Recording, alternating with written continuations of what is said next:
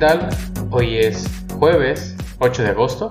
Esto es Todo Conta Podcast, el soliloquio contable que me permite liberar estas charlas internas y compartirlas con todos ustedes mientras están haciendo sus actividades diarias. Te habla Israel Castro y como cada semana estoy aquí, de nueva cuenta trayéndote algunos comentarios que me parecieron interesantes durante esta semana y que según yo a ti también te puedan interesar. Recuerda que puedes participar eh, enviando tus dudas y comentarios al 5544 75 3602 o bien al correo electrónico podcast arroba todoconta.com. Comenzamos.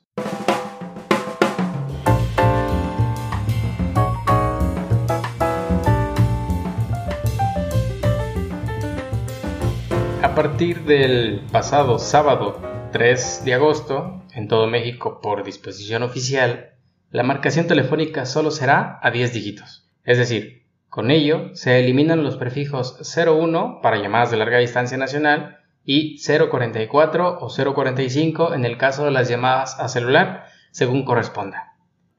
Estos prefijos eran utilizados para diferenciar las llamadas entre sí y establecer los costos. Sin embargo, el primer cambio surgió allá por el año 2015, cuando Desapareció el cobro de larga distancia nacional regulando de esta manera los planes y tarifas de las llamadas a teléfonos fijos o de celular de las compañías telefónicas. Este cambio no representará un costo adicional para los usuarios, ya que es independiente del pago que ya realizas por los servicios. Y es que actualmente las compañías telefónicas ofrecen planes bastante asequibles que cada vez van incluyendo más beneficios y uno de ellos es precisamente la posibilidad de realizar llamadas ilimitadas, tener acceso a redes sociales y en algunos incluso la posibilidad de contar con servicios adicionales como espacio en la nube o contenido multimedia. ¿Te acuerdas cuando se tenían números frecuentes y tenías que colgar antes de los 5 minutos?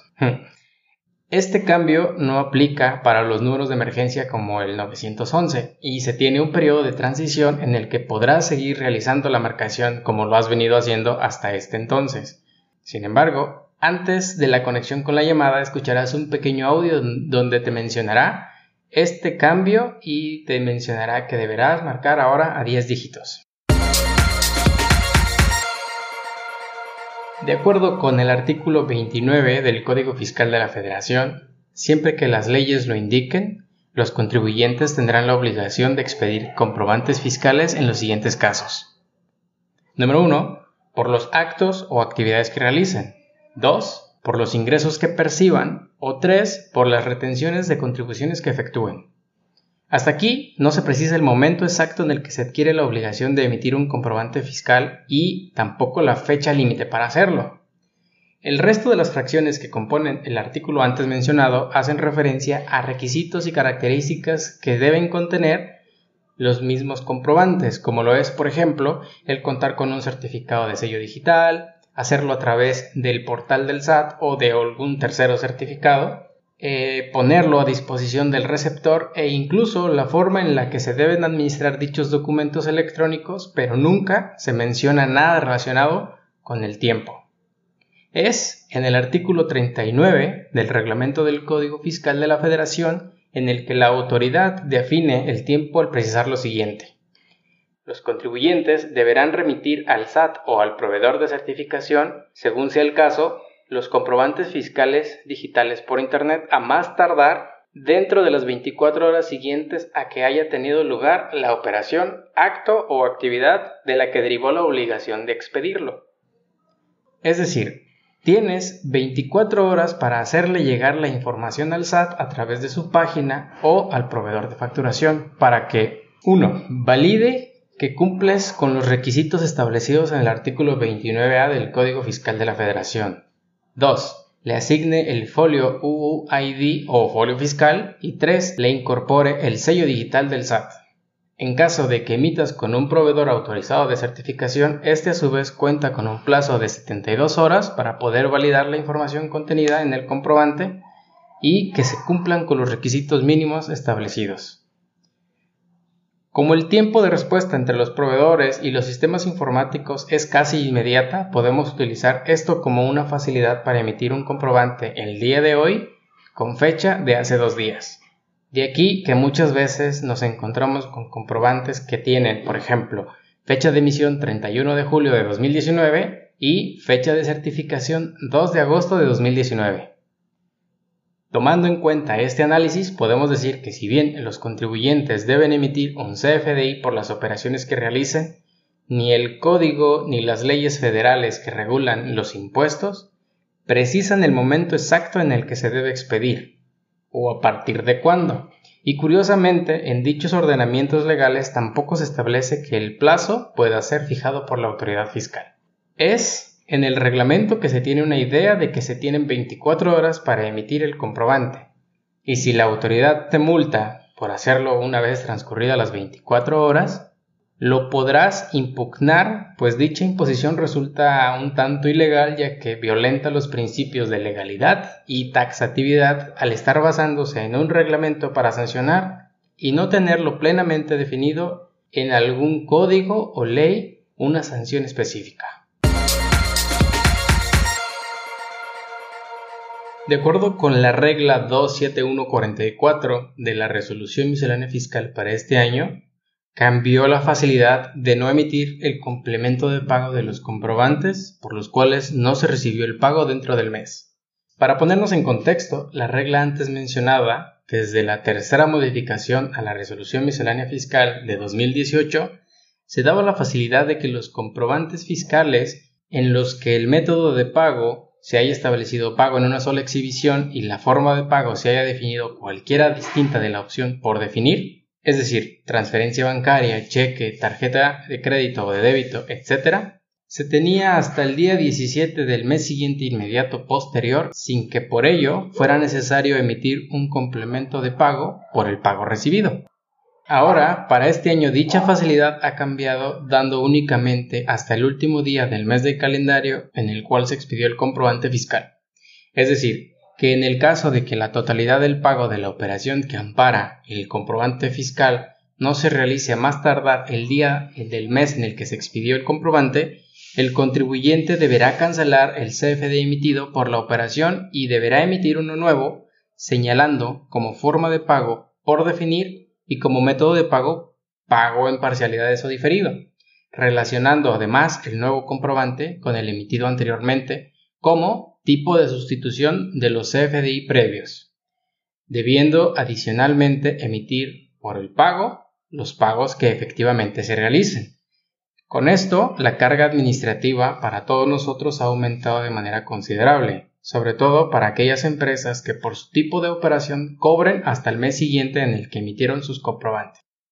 Sin embargo, es importante mencionar que aunque la regla está dentro de la resolución miscelánea fiscal para este año, no aplicará sino hasta que entró en vigor, que fue cuando se publicó en el Diario Oficial de la Federación, y esto no fue sino hasta el pasado 29 de abril de 2019.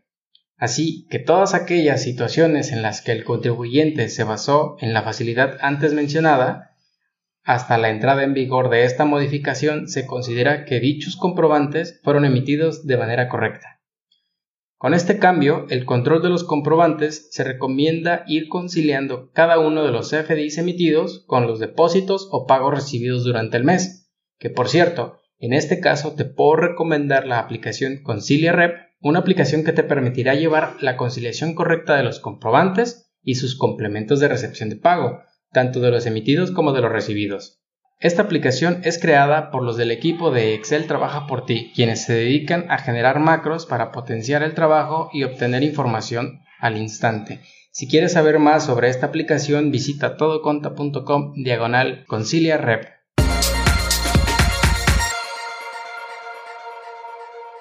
De acuerdo con las cifras del Servicio de Administración Tributaria, durante el primer semestre de 2019, las devoluciones de IVA aumentaron un 32.4% respecto al mismo periodo del año pasado.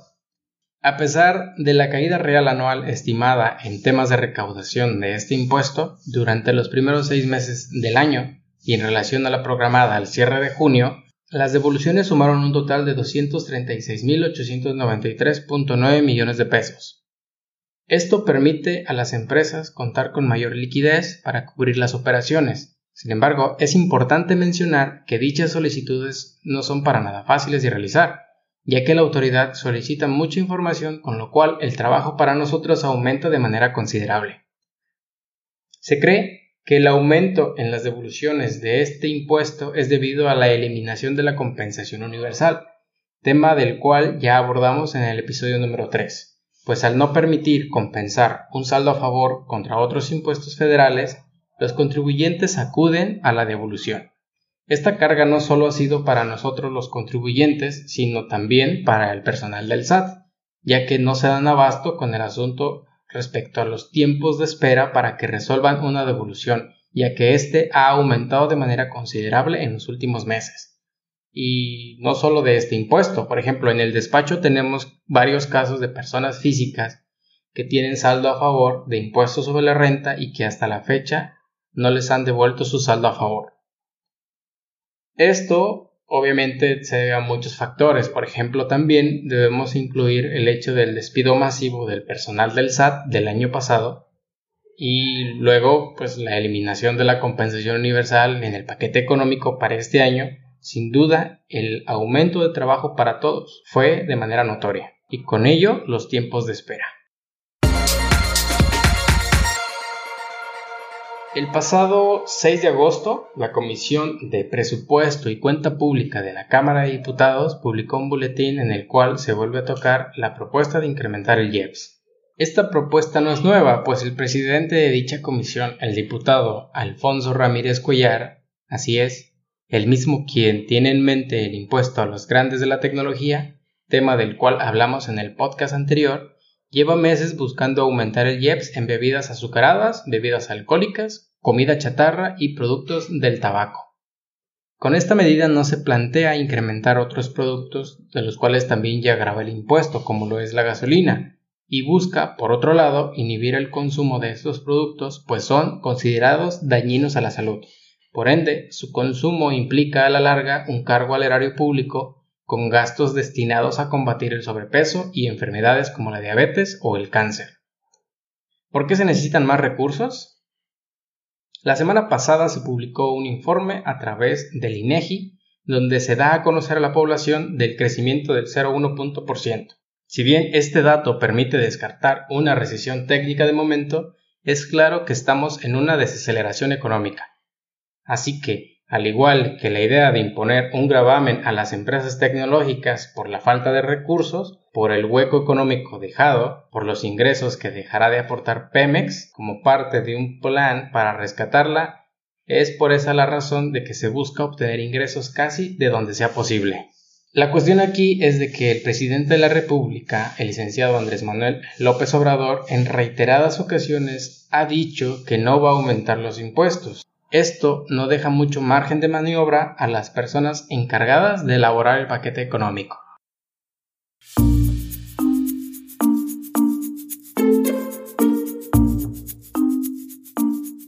Una vez más hemos llegado al final de este episodio. Espero que te sea de utilidad y que, si es así, me ayudes compartiéndolo con tus amigos en todas tus redes sociales. Veo que cuando hacen eso, llego a cada vez y más y más personas Así que desde ya, muchas gracias. Te recuerdo que todas las referencias mencionadas las puedes encontrar en todoconta.com diagonal P de podcast 016. Ahí encontrarás los artículos, aplicaciones, enlaces y todo lo que se haya hecho mención en este episodio. Por cierto, los episodios anteriores los puedes escuchar en todoconta.com diagonal podcast o bien en cualquiera de las plataformas dedicadas a difundir este tipo de contenidos como Spotify. No olvides seguirnos en nuestras redes sociales. En todos lados me puedes encontrar como todo conta. Estamos en Twitter, Instagram y Facebook. Yo me despido. Hasta la próxima.